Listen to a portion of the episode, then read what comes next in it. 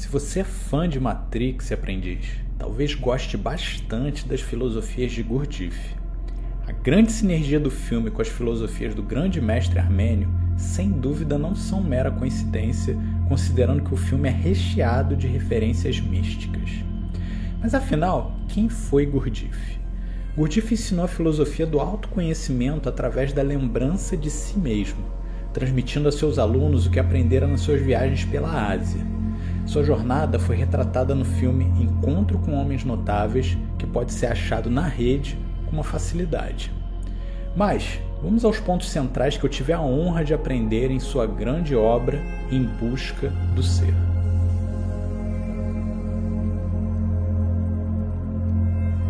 Gurdjieff coloca um ponto bastante polêmico para aqueles que são reativos à ideia da escravidão pessoal. Somos todos máquinas. Esse pensamento do mestre se refere a nossos comportamentos, pensamentos e ações automatizadas devido às doutrinações pessoais que sofremos desde o nosso nascimento. Religiões, culturas, escolas, governos Todas essas coisas contribuem de forma crescente para nossa automatização frente às coisas que nós pensamos e fazemos.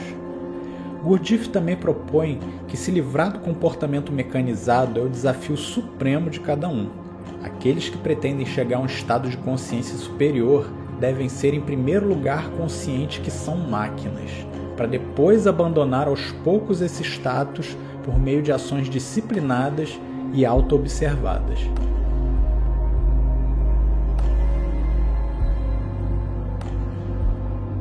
Considerando que já somos todos máquinas, segundo Gurdjieff, estamos todos também, de certa forma, dormindo. Assim como no Matrix, os seres humanos são parasitados enquanto dormem e sonham com uma realidade mecanicista de dores e prazeres. Talvez esse mecanismo seja até mesmo uma autodefesa, para não sentirmos todas as responsabilidades e dor da mudança de uma evolução maior. Gurdjieff ainda fala na sua obra que em raros momentos temos despertares, onde tudo fica muito claro e conseguimos vislumbrar por um instante a essência real das coisas. Esse momento pode se configurar como uma inspiração, uma iluminação ou até mesmo uma intuição. Mas num breve instante voltamos novamente a dormir dentro do nosso mundo mecânico. O caminho da virtude, segundo o mestre, é o caminho do despertar completo e constante. Esse é um dos conceitos mais incríveis do Em Busca do Ser. Somos muitos eus dentro de um só eu. Para você entender melhor, temos o centro do pensamento, que é responsável pelo lado racional, planejamentos e outras coisas que são processos bastante lentos comparados com os outros centros o centro das emoções, que é responsável pela afetividade, pelo apego, pelos sentimentos alguns impulsos bastante rápidos que às vezes sequer controlamos com maestria. O centro do movimento, que é responsável pelos reflexos, ações, palavras e qualquer expressão física e também está ligado aos outros centros. E o que é crítico aqui é que esses centros eles podem estar e quase sempre estão em conflito uns com os outros. Quem nunca desejou uma coisa de forma consciente e racional, mas infelizmente só consegue colher o inverso por meio de emoções contrárias?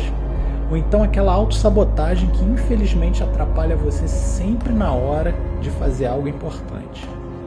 Gurdjieff cita de forma brilhante a metáfora da carruagem, onde a mente é o cocheiro, as emoções são os cavalos e o movimento é a carruagem. Se cada um faz o que quer dentro dos seus limites e hábitos, você nunca vai chegar aonde deveria. Todos nós somos falhos. O grande objetivo aqui é fazer esses centros estarem completamente alinhados por meio do autoconhecimento profundo que só pode ser alcançado por meio do quarto elemento, que é o observador.